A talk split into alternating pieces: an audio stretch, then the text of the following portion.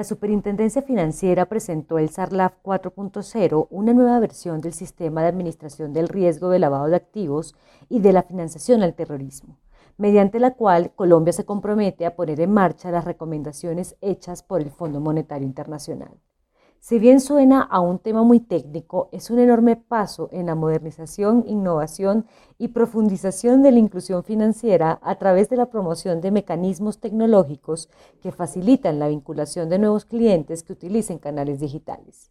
Con esta acción se está fortaleciendo la debida diligencia del beneficiario final, la aplicación de contramedidas en países de mayor riesgo, el requerimiento de información en las transferencias internacionales y nacionales, la debida diligencia en personas expuestas políticamente y la supervisión en corresponsalía transnacional. La idea central es que la regulación financiera colombiana incorpore y reconoce las nuevas tecnologías para cambiar la manera en la que se mide el riesgo, no se relajan las condiciones, sino que se hace una gestión de riesgo eficiente y menos costosa, que incluso puede abrir la puerta a nuevos jugadores internacionales y generar mayor competencia en el manejo de inversiones.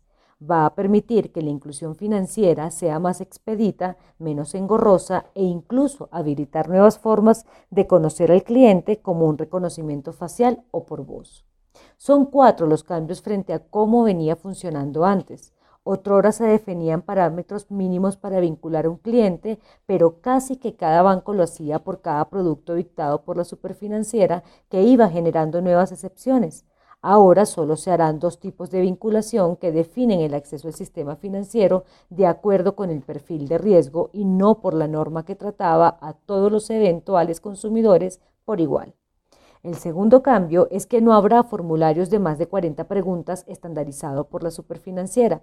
Cada entidad diseñará esquemas de vinculación para los clientes, incluso algunas aplicaciones pueden hacer pocas preguntas.